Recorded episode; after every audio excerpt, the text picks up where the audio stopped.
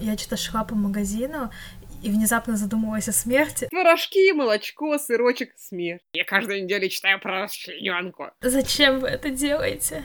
Пожалуйста, не самоубивайтесь и не убивайте никого в отелях. Нам же потом еще там жить. Откроют себе какие-то таланты, другие, кроме убивания людей. Возможно, потому что я сейчас смотрю Наруто. Ленин всегда с тобой с реактивным там огнем из пяток. Меньше всего в жизни мне хотелось бы это наблюдать. Я не ученый, я фантазер. То, что твой труп лежит на Красной площади, является ли твоим творческим каким-то актом?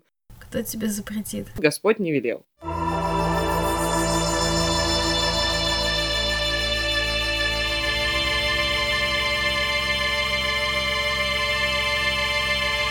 Смертельный номер.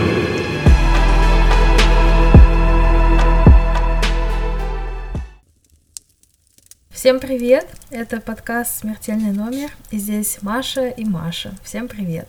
Всем привет! Да, мы записываемся рано утром, поэтому если вдруг мы будем зевать, ну, простите нас. И всем доброе утро тем, кто нас слушает утром. Тем, кто слушает не утром, доброе время дня. Я бы не стала подкаст про смерть слушать с утра пораньше, но я не буду вас осуждать. Э, сегодня у нас нету гостей внезапно.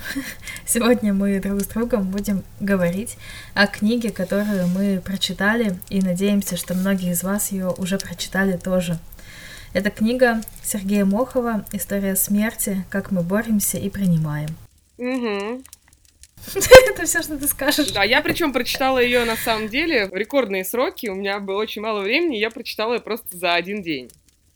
И я хочу вам сказать, ну, то, что за один день это так глобально, то есть если так переводить на часы, то примерно время чтения 3,5-4 часа, если вы прерываетесь на что-то, если не прерываетесь вообще, просто не отрываясь, сидите, читаете, то за 3,5 часа вы спокойно прочитаете. Если вы боитесь, э, что книга как-то про смерть что-то тяжелое, она читается очень легко, и спокойно можно ее прочитать а, одним днем, не делая пауз.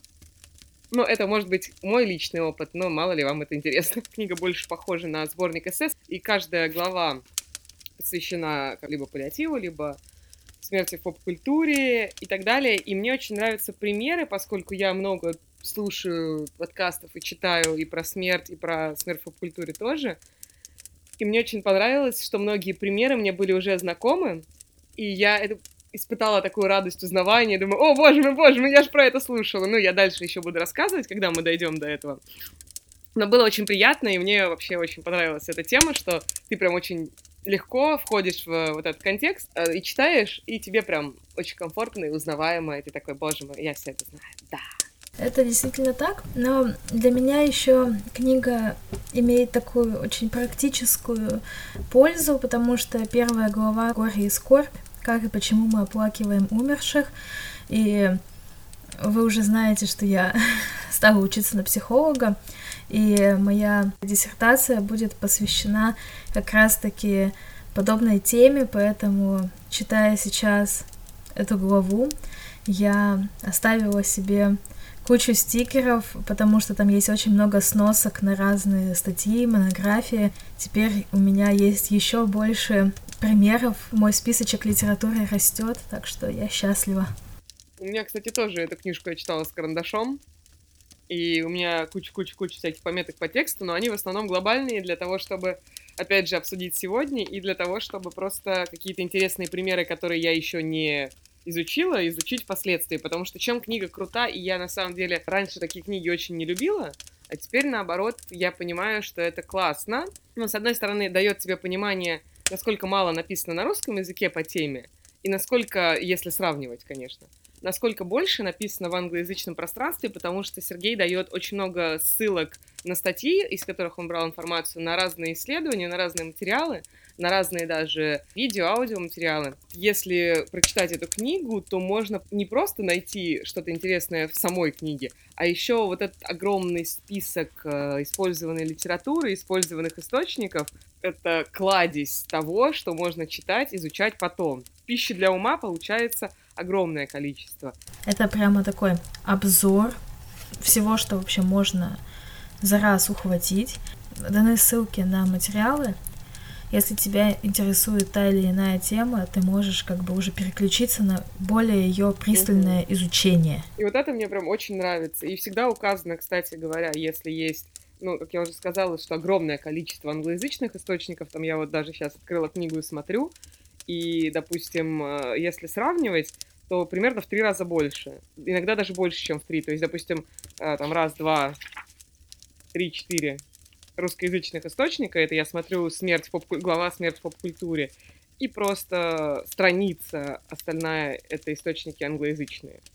Там их больше, их больше 15. 4 русских и больше 15 англоязычных. Вот такие вот списки литературы, они даже просто показывают область дискурса в языке, потому что вот э, в шестой главе «Перезахоронение и борьба за права мертвецов» э, на русском языке источников больше, чем на английском. Видимо, про перезахоронение и борьбу за права мертвецов мы знаем больше. Ну, перезахоронение такая общая тема, наверное, поэтому Ну, знаем. наверное. Да. Я думаю, что пора переходить уже непосредственно Конечно. к содержанию книги. Мы, разумеется, не будем рассказывать вам все. Мы просто выбрали тут пару тем, которые хотели бы обсудить в подкасте. Поговорим о них, а вам просто посоветую, если вы еще не читали историю смерти Сергея Мохова, сделать это.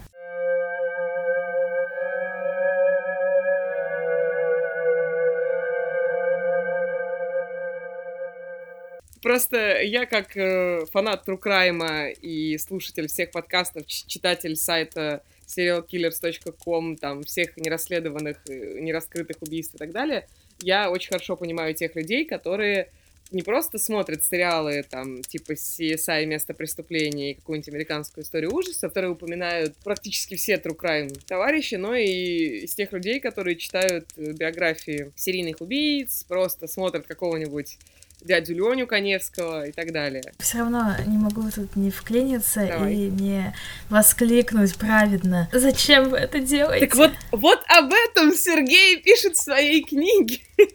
Зачем мы все это делаем? Я на самом деле думаю, что, в принципе, там есть такая мысль в книге, чем больше там ты замалчиваешь какую-то тему, тем больше она прорывается через какие-то другие источники. И, грубо говоря, у нас нету в каком-то таком нейтральном дискурсе разговора о смерти, зато ты можешь спокойно врубить сериал, где тебе покажут мясо кровищу, там натуралистичные изображения смерти, трупов, убийства и так далее, или просто расскажут об этом в подробностях, там, описывая все-все-все. Ты можешь абсолютно спокойно в интернете можно посмотреть фотографии, настоящие фотографии, я не знаю, я не помню, как они называются, настоящие фотографии с мест преступлений, каких-нибудь жертв, там, Чикатило, э, Сливко и прочих. Меньше всего в жизни мне хотелось бы это Я наблюдать. согласна, и на эти фотки я тоже не смотрю, но они есть. Я просто знаю, что это легко очень находится. Ну, опять же, как объяснить существование жанра снафа? Это, я напомню всем, это жанр документального фильма, в котором происходит убийство настоящее. Я думаю, что это найти сложнее, но оно существует. И просто есть, например, потрясающий фильм, ну, по мне, потрясающий. И у него миллион переводов, потому что что-то никто его не может нормально перевести. Он называется и диплом, и курсовая, и тезис. Как-то еще, по-моему, даже он называется, я уже не вспомню. Но в оригинале он называется «Тезис».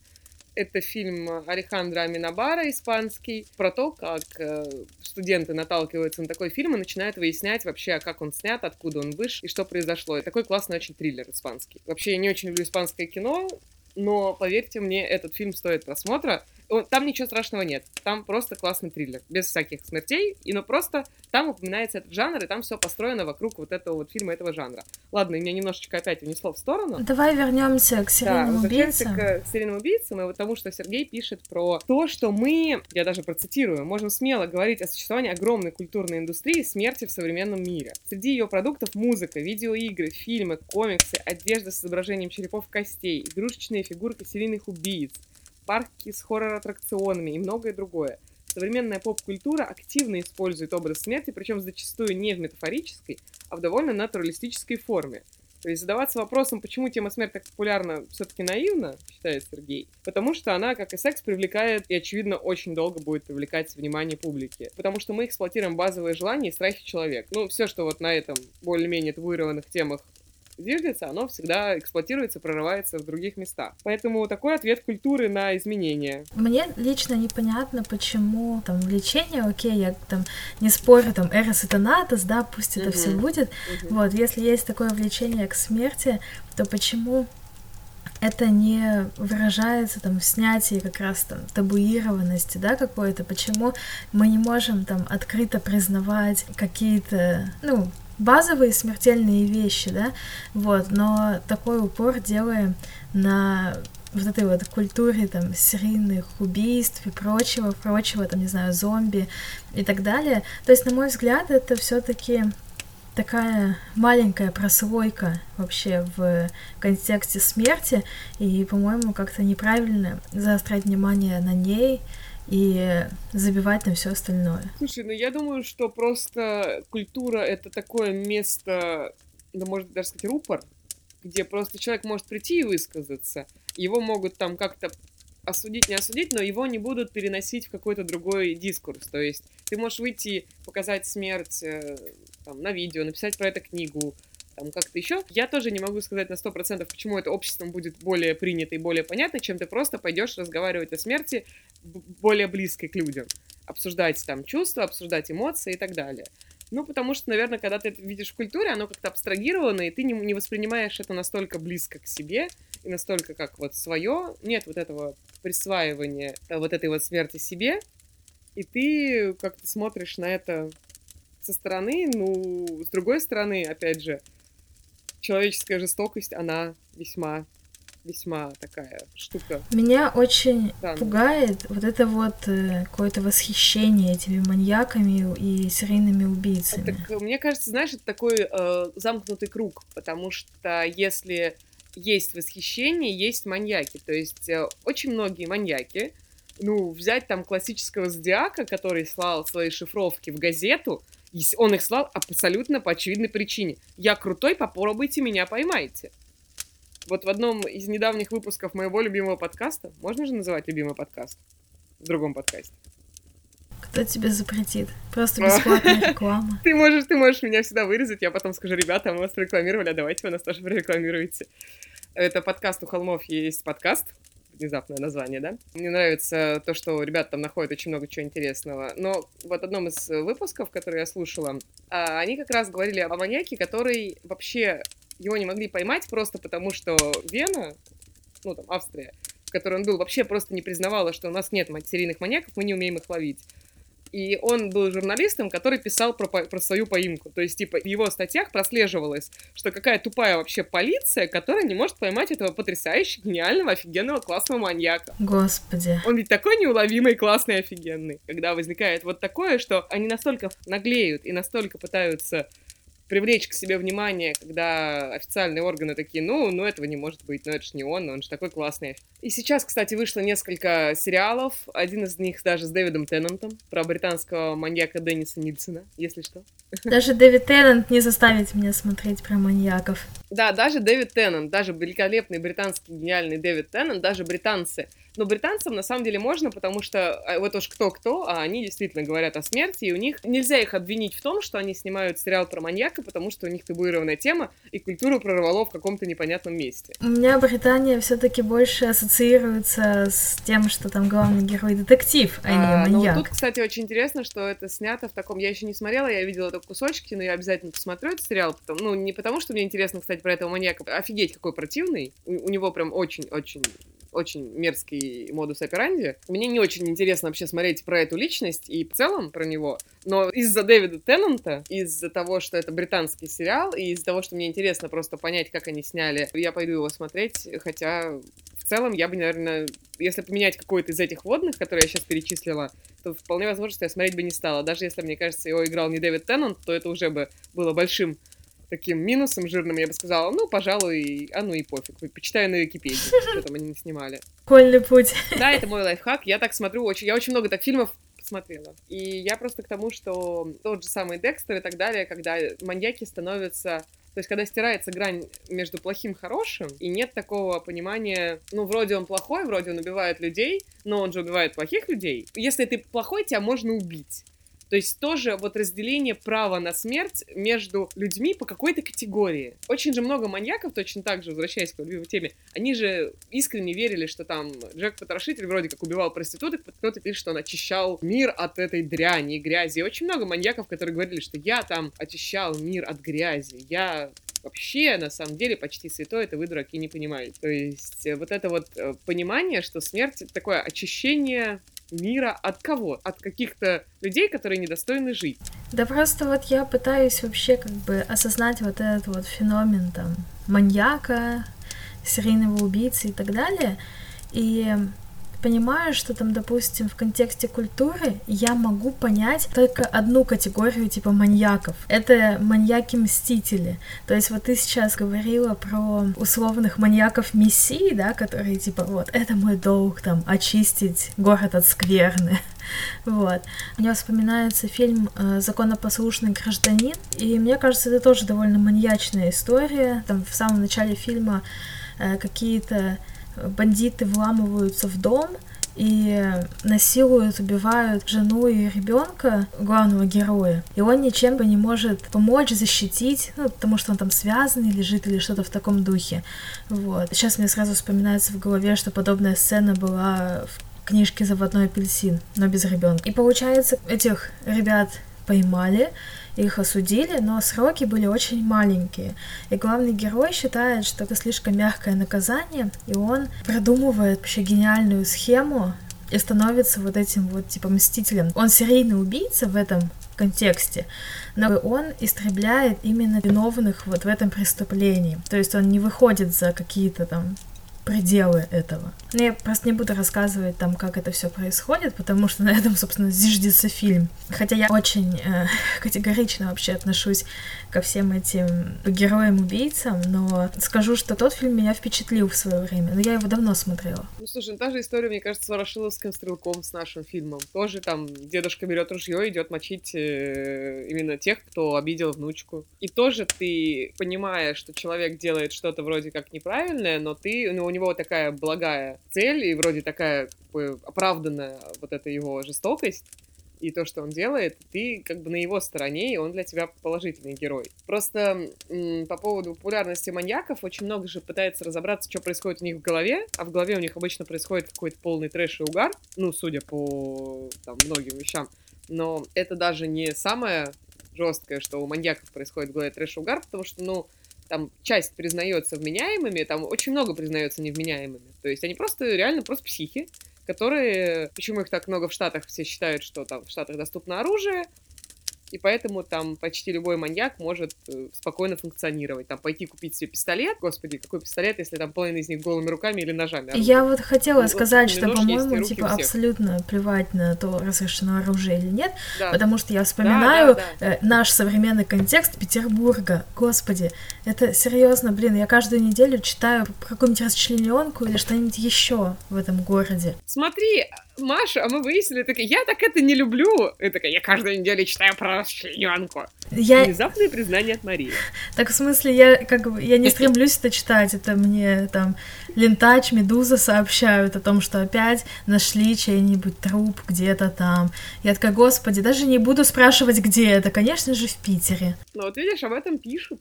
Прекрасный город, да, со студентами и с топорами. С исторических времен там есть много студентов, и, видимо, топоры продолжают быть доступны.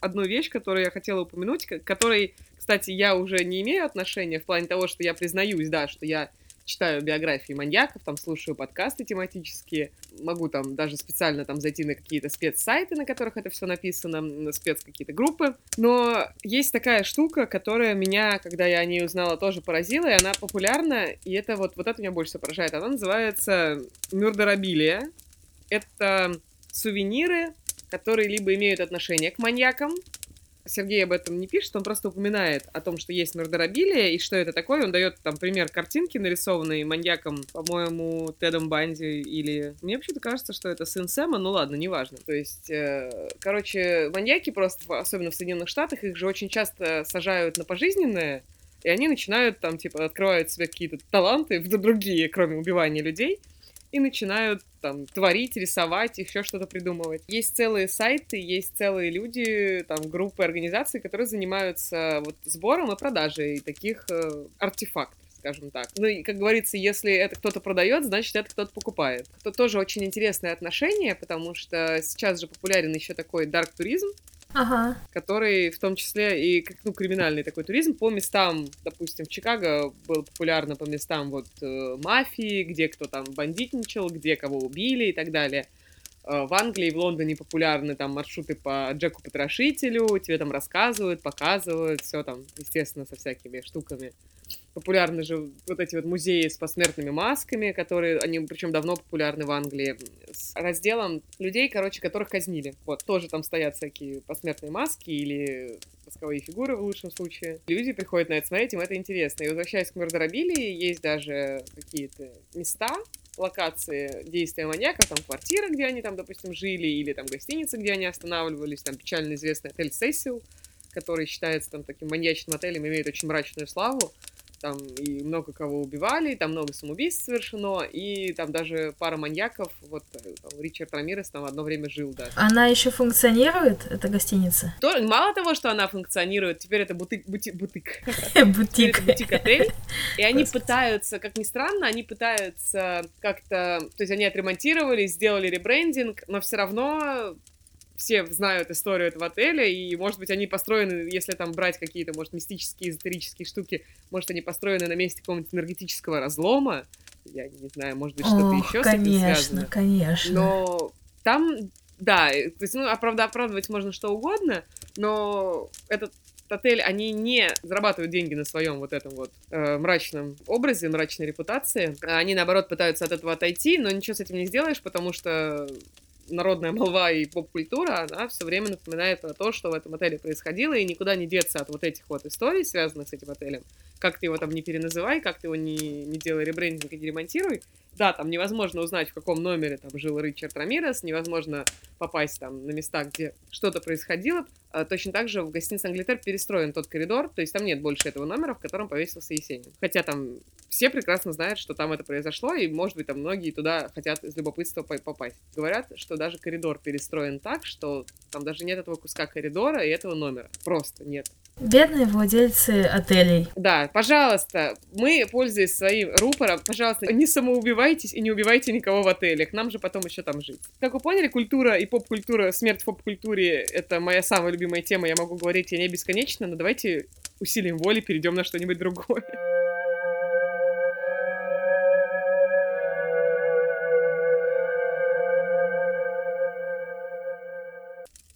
Итак, вторая тема, на которую хотелось бы поговорить, это тема эвтаназии.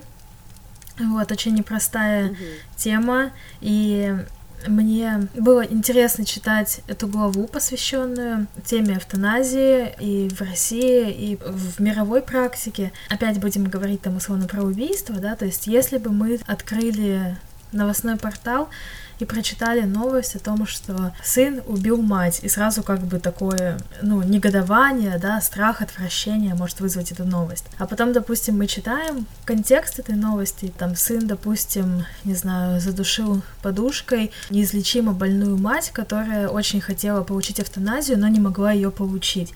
И мне кажется, что вот в этом контексте наше отношение может резко поменяться, потому что я сама просто думала об этом, когда читала книгу о том, что приходится испытывать неизлечимо больным людям, которые уже не готовы, не хотят продолжать свою жизнь вот в таком контексте.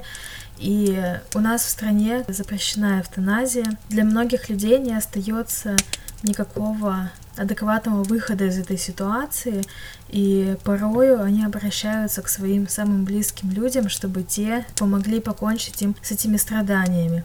И вот там был кейс в этой главе, как раз про то, когда мужчина убивает свою пожилую мать по ее просьбе, как там описывается, и когда пытаются вообще анализировать эту смерть, врачи говорят, что если бы он ее не убил сейчас, она бы все равно умерла там в течение недели условно после. Но тем не менее этого мужчину его отправляют на 9 лет, по-моему, за решетку. Все эти вещи, они, кажется, очень сильно показывают, насколько это непроработанная тема для нашего общества. И вообще, если там, допустим, спрашивать, считаете ли вы полезной и допустимой эвтаназию, большая часть России скажет, что это ни в коем случае недопустимо. Вот, я хочу, Маша, с тобой об этом поговорить. И хочется со мной об этом поспорить, потому что я, как православный человек, вообще не имею права хотеть и поддерживать эвтаназию.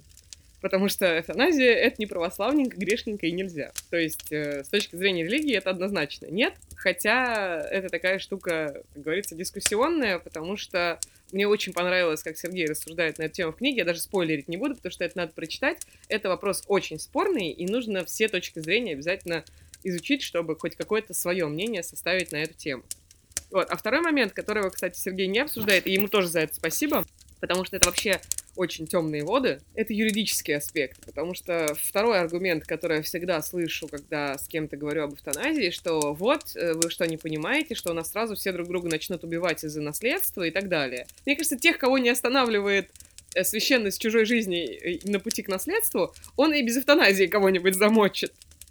Не знаю, я не думаю, что вот в юридическом плане что-то произойдет, но Опять же, говорят, что многих останавливает именно уголовное наказание за убийство, и они терпят, пока родственники пожилые там или какие-нибудь неугодные сами уйдут. В целом, сталкиваясь с э, такими вещами, как лежачие больные, как вот потеря разума, как э, состояние комы, я понимаю, что очень для многих э, это действительно более правильный выход, и когда люди мучаются, и смотреть, как твой родной и близкий человек в агонии погибает, и ты не можешь ничем облегчить страдания и никак помочь, кроме как прекратив. В моем мозгу это более милосердное какое-то понятие и более милосердный поступок. С точки зрения, говорю, всех остальных, я даже не хочу это рассматривать, потому что сам с собой начнешь спорить, и у тебя уже там крыша съедет. М- мое мнение, оно по этому вопросу не сформировалось, потому что, мне кажется, наше общество к этому еще не то, что не готово, оно даже еще не начало говорить на эту тему, оно даже подходить к этой теме не начало, поэтому спрашивать наше общество совершенно бессмысленно. Оно говорит то, что транслируется в дискурсе общественном. А в общественном дискурсе транслируются такие ценности, что юридически это незаконно, это убийство, там, с моральной какой-то точки зрения сразу все начинают вспоминать религию и говорить, что вот Господь не велел. Когда Господь тебя заберет, когда Господь тебя приберет, значит, твое время. Если ты это время торопишь, значит, ты споришь, типа, с божественным замыслом. Очень много кто спорит с божественным замыслом, если таково имеется. А, я просто о чем хотела сказать, что мне очень понравилось обсуждение конкретной темы в контексте этого дискурса про эвтаназию, потому что вот Сергей в книге пишет про то, что это неразрывно связано с таким понятием, как смерть достойная и недостойная, да. У меня очень много было каких-то мыслей, связанных, как ни странно, но с самураями. Почему-то понятие достойной смерти у меня очень сильно связано с самураями. Не знаю почему. Возможно, потому что я сейчас смотрю Наруто, а там про ниндзя. Смешно. Не знаю. Вот. Просто я очень хорошо еще со времен религиоведческих помню, когда мы изучали там религии Востока, вот, и говорили там про кодекс Бусидо, да, как бы, где, собственно, прописываются все эти вещи, где говорится там про вот это вот ритуальное самоубийство там при каких-то определенных обстоятельствах, да, там все как раз-таки завязано на то, что как бы я должен умереть достойно, вот. И мне кажется, это прямо сильно близко к теме эвтаназии, потому что иногда люди оказываются в таких обстоятельствах, когда они не видят никакого смысла в дальнейшей жизни, и тут как раз вот этот моральный вопрос и есть. То лучше ну, типа, проживать жизнь, которую ты не хочешь дальше проживать, либо остановить ее раньше, там, чем тебе суждено условно было умереть, но уйти там более достойно. Все это, по-моему, с 19 века, если я правильно помню, идет, когда вот уже там есть вот образ джентльмена, и не пристало такому благовоспитанному джентльмену умирать э, в постели, не контролируя там, мочеиспускание, например. Вот, то есть как бы вот это достоинство, оно тесно связано с какими-то физиологическими процессами.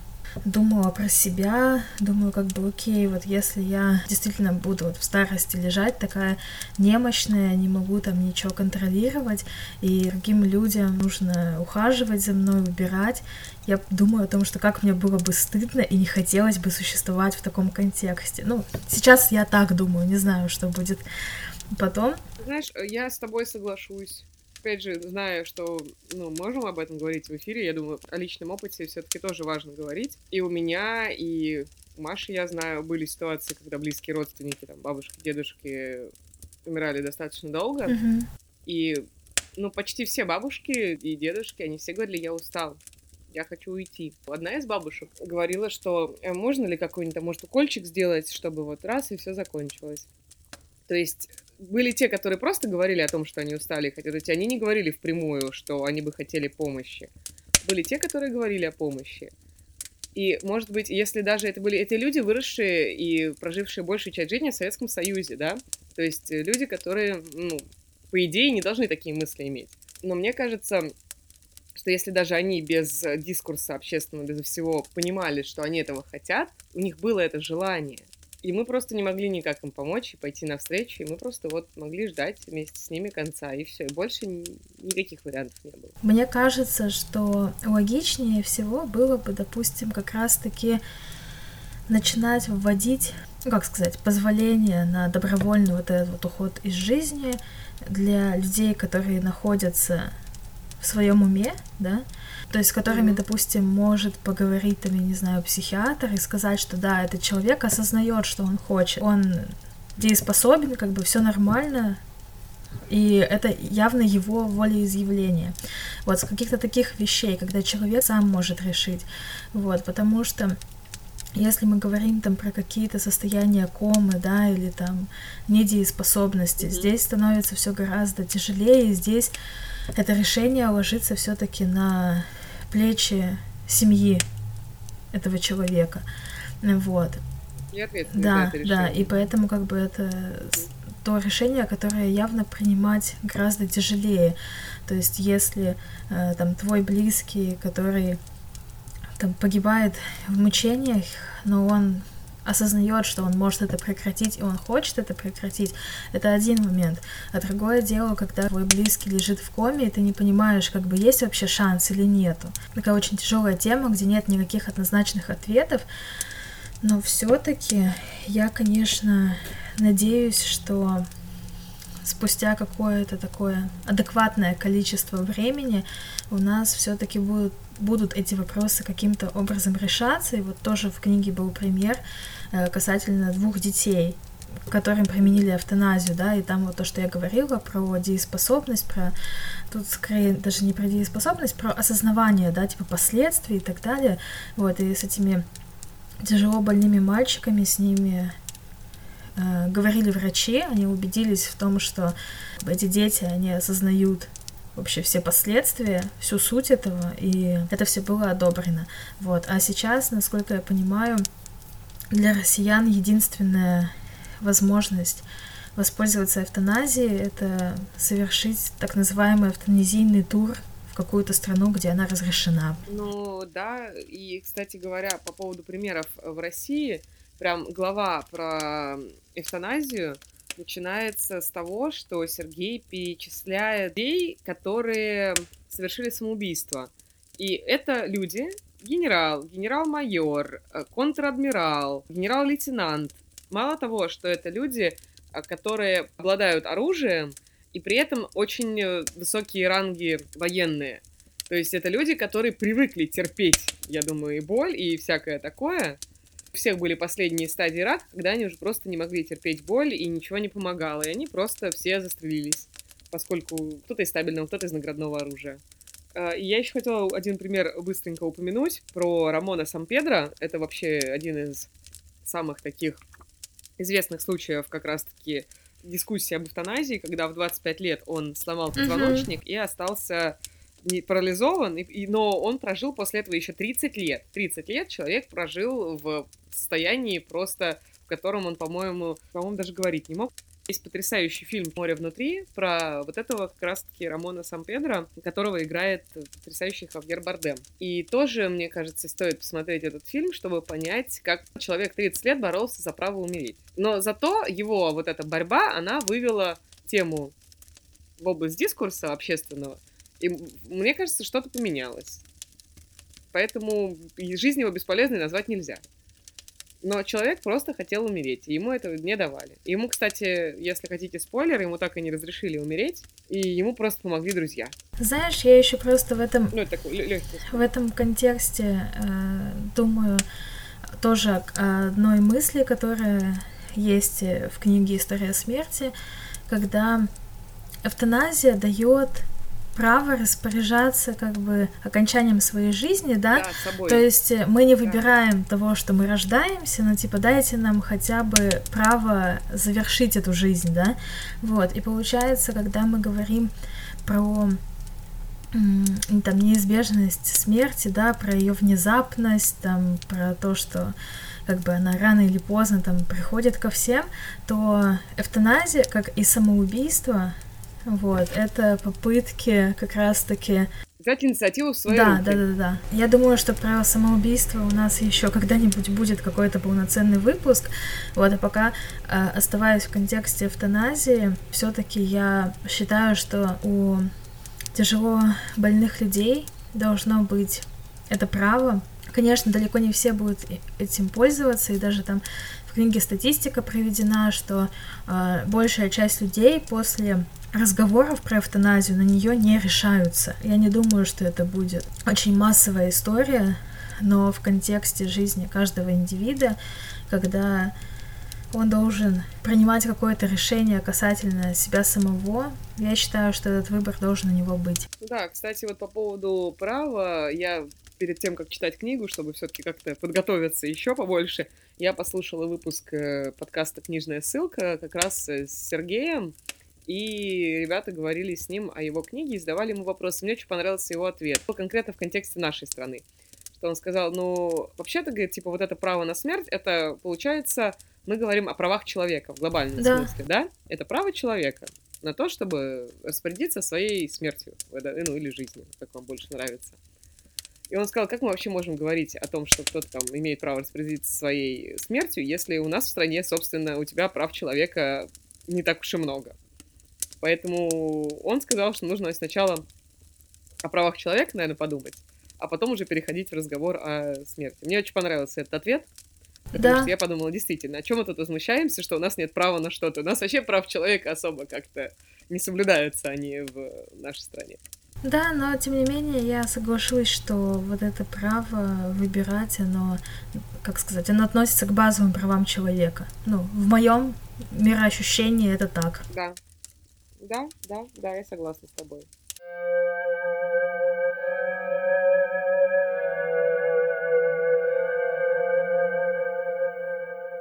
Ну и что, переходим к нашей третьей теме, да? Мне, кстати, нравятся разные концепции бессмертия. Я прям тоже uh-huh. читаю из книги, потому что мне очень нравится вот Сергей, когда он дает какие-то варианты, а потом идет рассуждение на эту тему. Я, как человек, который очень плохо живет со структурой в жизни, мне очень нужна внешняя структура, поэтому спасибо ему за это. Так вот, по поводу разных концепций бессмертия, которые были в разное время популярны. Первое — это духовное бессмертие. После смерти физического тела душа продолжает жить вечно в ином мире. Это как раз-таки знакомая религиозная история. Второе — это будущее физическое воскрешение. Душа отходит в мир иной, а потом возрождается в том же, но обновленном теле. Но это тоже, тоже религиозное. Привет, религиозные. Да, да, да. Реинкарнация — это третье. Тело умирает, а душа перерождается в абсолютно новом теле или продолжает жить в других нечеловеческих материальных оболочках. Привет, религия! Мне кажется, вот когда перерождается в другом теле религия, да, но тоже религия, но если в каких-то других материальных оболочках, это какой-то уже ну, тоже стык какого-то там науки, религии и все остального, да. А, Четвертое — это вечная жизнь, это принципиальное неумирание. Я так маленькую ремарку сделаю, принципиальное неумирание тебя и твоего тела тоже. И пятое — это символическое бессмертие, физическое тело, а возможно и душа умирает, но человек продолжает жить в чужой памяти о его персоне, в творениях, поступках и так далее. Вот это мне прям очень понравилось. Угу. Поэтому предлагаю обсудить чудесные все эти э, концепции. Ну, не все, но хотя бы те, которые нам больше всего понравились. Я уже говорила, если вы слушали, получается, прошлый выпуск, потому что то, что с Машей было, это был спецвыпуск, так что прошлый выпуск. Мы там с Юлей разговариваем как раз там про концепции бессмертия. Я уже транслировала, что мне ближе всего, когда ты типа продолжаешься в творчестве, там в каких-то поступках, в чем-то таком глобально или материальном. Мы обсуждали, что типа для некоторых людей там концепция продолжения себя в детях чаще работает. Для меня пока вот работает вот эта концепция, что не знаю, я пишу какие-нибудь там научные труды или книгу, или там, не знаю, снимаю фильм, и после моей смерти люди читают, смотрят это, и таким образом память обо мне живет, и я тоже в какой-то мере живу. Ну, тут я не могу с тобой поспорить, мне тоже ближе всего эта концепция. Ну, опять же, возвращаясь к тому, что я отношусь к православной религии, я не спорю с догматами православия, что будет страшный суд, и мы все воскреснем в обновленных телах или нет, но вечная жизнь, она где-то есть. Я с этим не спорю, я принимаю эту информацию. Пока я ее не пытаюсь никак осмысливать, потому что у меня сейчас критический какой-то период. Э, поэтому мне вот концепция именно того, что ты продолжаешься в чем-то, она очень нравится, потому что, во-первых, она доказана. То есть, извините меня, Леонардо да Винчи когда умер, да, а мы до сих пор... Цой жив. Да, то есть он вечно живой, знаешь, там Цой жив, да, Ленин жив, Ленин жил, или как Ленин, как там, э, господи, Ленин крыш, Ленин мышь, Ленин тахтамыш. Господи, первый раз слышу.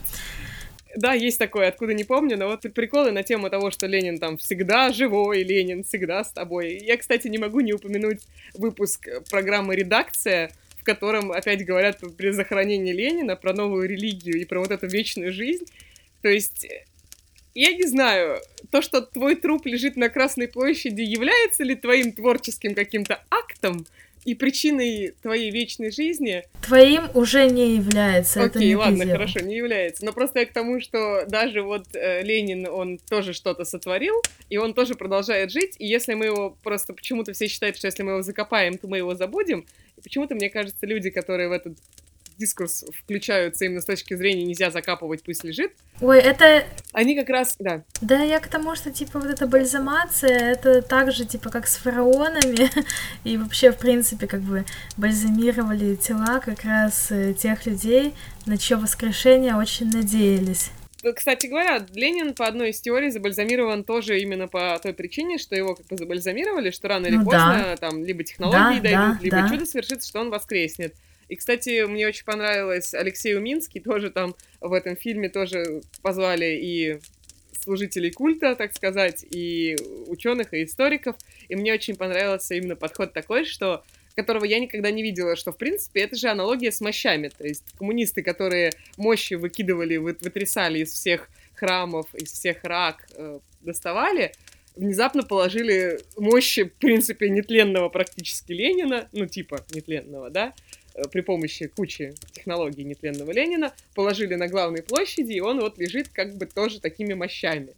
И это очень забавно. Поэтому всем тоже рекомендую посмотреть, если еще не посмотрели, думаю, все посмотрели. Мне прям этот фильм очень понравился. Но я согласна с Машей в данной ситуации, что самое, так сказать, и, и красивое, и чистое, и логичное, и доказанное, уже действительно проверенное временем концепция бессмертия, это вот это бессмертие через как свое творчество, через какие-то вещи, которые ты оставляешь после себя, не, ну, они полуматериальные, я бы сказала так, но это такой в информационном поле ты оставляешь о себе. Ну, у некоторых это вполне материальные вещи. Допустим, науку. ты ходишь по городам да. и видишь там творения архитекторов, которых уже давно с нами нет. Да, да, да. И мне это вот это нравится больше всего. А я вспомнила еще в контексте этого обсуждения, как раз когда мы там и про бальзамацию говорили, да, про вот эту вот идею о том, что надо сохранить тело, да, поэтому такие вот непонятки идут с кремацией, что ты вроде не сохраняешь тело, да. Ребята, если вы закапываете тело в гроб, что вы его сильно сохраняете, что ли? Так же тление происходит.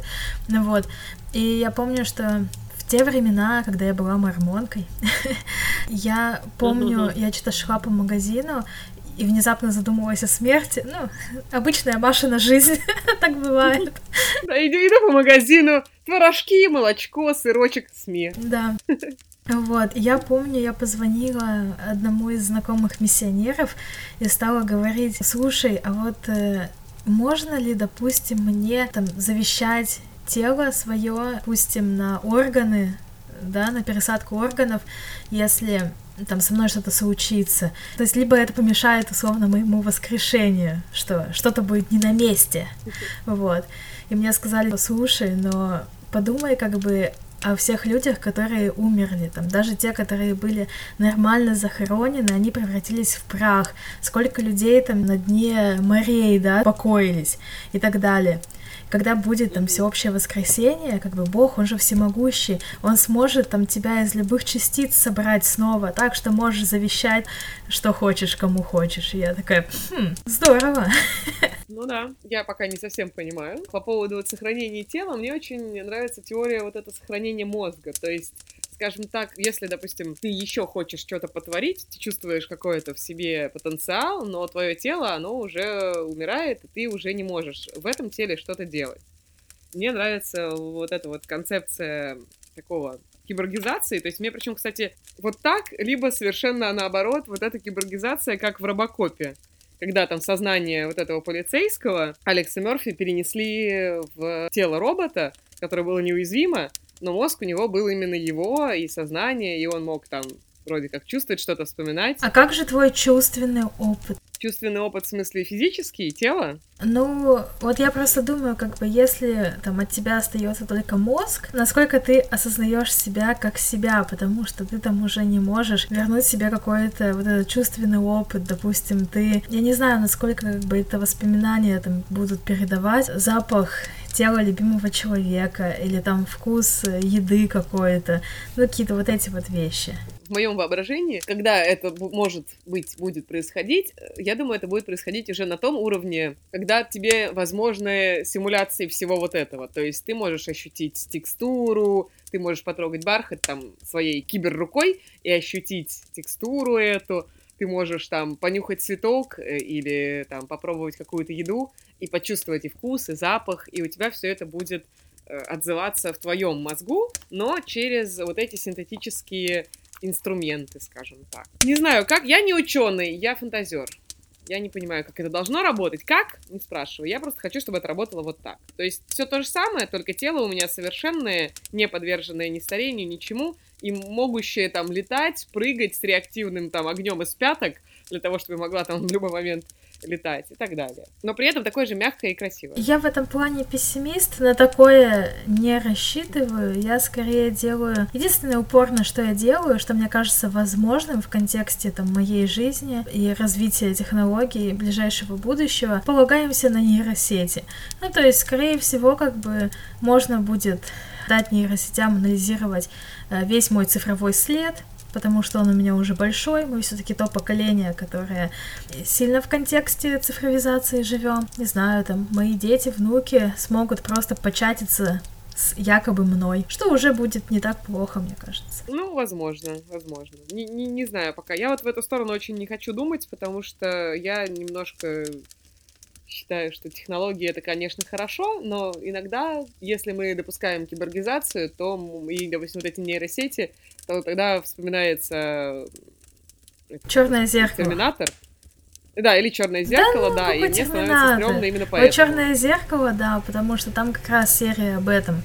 Если кто не помнит, там есть в первом сезоне серия про девушку, которая теряет своего мужа и с помощью технологий пытается имитировать его присутствие в своей жизни. Вот, очень интересно, но крипово. Крипово, поэтому мы пока можем только фантазировать на эту тему, но наука не, не останавливается. Посмотрим, посмотрим. Не думаю, что в нашем каком-то мы увидим пространстве это, ну, в смысле, в пространстве нашей жизни. Мы успеем на это посмотреть, но кто знает, кто знает, сейчас все очень быстро ну, развивается. Ну, я говорю, на нейросети успеем посмотреть, которые будут имитировать э, твое цифровое поведение, скажем так, ну, общение с тобой в сети. Мне кажется, это уже сейчас есть. Там же какие-то делают такие, ну, загружают, даже не, это не нейросеть, по-моему, а это просто подгружают какие-то готовые ответы на базе твоих текстов, на базе твоего... Ну да, да, да, да. Э, да Нет, я считаю, что здесь нейросети замешаны, они же должны хотя бы это логично как-то тебе подсовывать. Угу. Ну я к тому, что, не знаю, вот, блин, мой опыт взаимодействия с нейросетью, который я осознаю, я в Инстаграме подписана на прекрасный паблик, типа гороскоп, который сконструирован нейросетями. Я конечно же, не верю во все эти гороскопы, поэтому мне очень забавно читать вот именно вот этот сгенерированный гороскоп, который на основе текстов Сорокина и Пелевина, если я не ошибаюсь, mm-hmm. поэтому каждый день меня ждет полнейший трэш, и я довольна. Иногда это... Грамотно выбирайте своих авторов. Иногда просто мне это правда напоминает то, что происходит сейчас, так что нейросеть не так уж и плоха. Вот, но да. все-таки вот в контексте этого бессмертия то, что мы упомянули, да, именно продолжение себя там в потомках, мне кажется, это самая такая базовая вещь для человечества. Это то бессмертие, к которому люди всегда и пытались стремиться, и вон даже сразу вспоминается песня Басты, да, там, когда меня не станет, я буду петь голосами mm-hmm. моих детей, и вот это вот все. Петь я не буду, потому что утро. Я плохо пою по утрам. В скобках и вообще. Я согласна, да. На этой, мне кажется, ноте можно завершать наш прекрасный выпуск, поскольку через 9 минут, ой, какой 9, через 7 минут начнется английский, а мне еще нужно сделать домашнее задание. А у нас есть объявление для вас. Как вы заметили, последние выпуски у нас проходили по отдельности, это было связано с тем, что мы пытались оптимизировать время нашей жизни и э, генерировать столько же контента, сколько мы обещали генерировать, вот, в условиях жуткой занятости. Поэтому надеемся, что такой формат вам нравится. Мы будем чаще работать с Машей по отдельности, чтобы успевать звать э, много разных классных гостей, Время от времени мы будем так же, как сегодня, вести эфиры вместе, так что не переживайте. Мы все еще друзья, у нас все хорошо. Просто у нас очень мало времени в связи с нашей учебой. Мы говорили сегодня о книге Сергея Мохова «История смерти», как мы боремся и принимаем. Я напоминаю о том, что это чудесная книга для того, чтобы вообще войти в изучение смерти, вот, чтобы просто узнать побольше, определиться с той темой, с тем направлением, которые вам близки, потому что здесь охвачено действительно большое разнообразие тем, и что самое классное, что мы уже с Машей говорили, здесь полно ссылок на исследования, на которые опирается Сергей, так что вы сможете любую из этих тем изучить дальше самостоятельно. Да, особенно если вы знаете английский, вам это очень поможет, и один из плюсов э, того, что если у вас мало мотивации, чтобы прокачивать свой английский, я думаю, вот она, вот этот знак, которого вы ждали, потому что очень много источников на английском. И Сергею еще раз за это спасибо, что он огромный пласт э, информации, который недоступен русскоязычному читателю, переводит и использует в своих трудах. Прям я, как человек, который на английском читает и тоже иногда занимается тем же, это огромный респект, потому что это огромная-огромная-огромная работа. Так что спасибо вам большое, что вы нас слушали. Э, читайте книгу, книга классная. Все, всем до встречи и пока. Пока. Напоминаю, что это был подкаст «Смертельный номер», где мы говорим о смерти во всех ее проявлениях. Смертельный номер.